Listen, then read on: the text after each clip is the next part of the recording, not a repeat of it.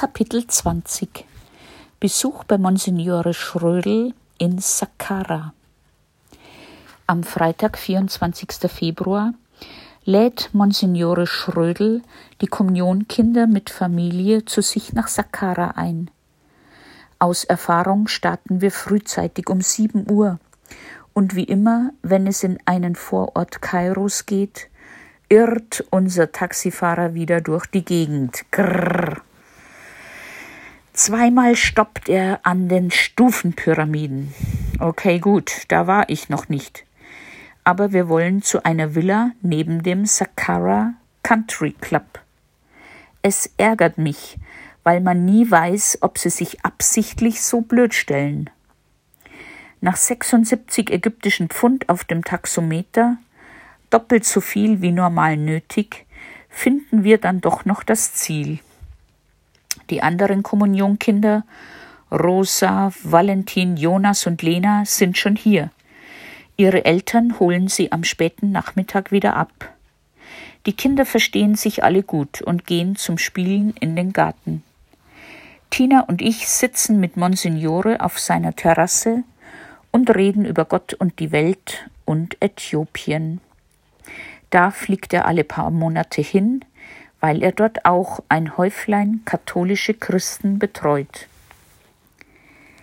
Bald ist es Mittag und Monsignore fragt, ob ich ihm in seiner gut ausgestatteten und vor allem großen Küche zur Hand gehen möchte.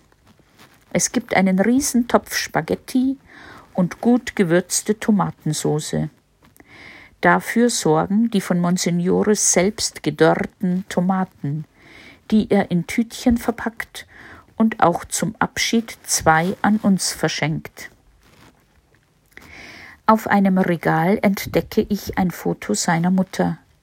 Er erzählt mit Tränen in den Augen, dass er sie sehr geliebt hat und wie lebensfroh sie war, gern getrunken und laut gelacht hat auch von ihren letzten Stunden im Krankenhaus und dass er glücklich ist, dass sie so lange gewartet hat und er bei ihr sein konnte bis zum Ende. Nachdem alle gefüttert sind, röstet Herr Pfarrer äthiopische Kaffeebohnen auf dem Herd und serviert ihn für uns drei Erwachsene frisch gebrüht. Köstlich. Dazu gibt's von uns selbst gebackenen Schokoladenkuchen, weil ich ja schon weiß, dass Monsignore auf Süßes steht. Hernach spüle ich alles, Herr Pfarrer trocknet ab und ich lach. Ist das jetzt der Probelauf als Pfarrhaushälterin?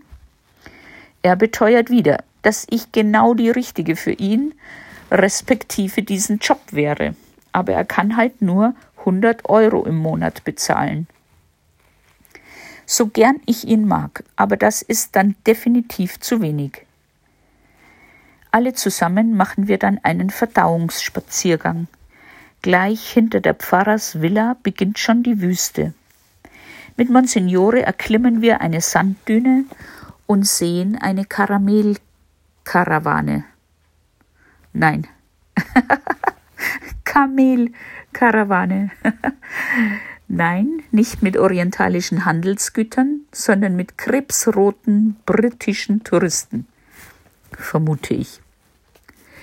Zurück in Pfarrers Garten mache ich fantastische Aufnahmen von wunderbaren Blumen und Papayabäumen und Bananenstauden. Ein Paradies. Ach, ich könnt's hier aushalten. Gleich am nächsten Tag, 25. Februar, bin ich zu einem Treffen von ein paar anderen deutschen Damen in Mohandesin eingeladen. Sylvia Kalweit, eine alleinerziehende Mutter, ihr Sohn geht in Tinas Handarbeitsunterricht, holt mich ab. Ich frage sie nach Rat bezüglich eines Gastgeschenks, und schon steuert sie einen kleinen Supermarkt an. Zielstrebig drückt sie mir eine große Packung Ferrero Rocher in die Hand. Der Preis ist heftig, wie alles aus dem Ausland und verschlingt mein komplettes Budget. Sie kauft ein paar Nelken. Wir treffen die anderen vier Damen in einer hübschen Eigentumswohnung und schon kurz nach dem Vorstellen beginnen die ersten Sticheleien gegen die Bayern. Wie mir das zum Hals raushängt. Nicht nur Politik, Fußball, auch meine Aussprache ist Thema. Und zum ersten Mal höre ich, nein, ich höre es nicht, dass wir Bayern Sonne sagen und nicht Sonne. Die Gastgeberin, eine Gisela, finde ich sehr nett. Auch ihren Kuchen und die Karottensuppe und der Schichtsalat zum Abendbrot sind hervorragend. Aber die anderen Grazien, nein, danke. Ich sehe keine Veranlassung für eine Wiederholung. Da sind mir meine Basteldamen am Dienstag schon lieber.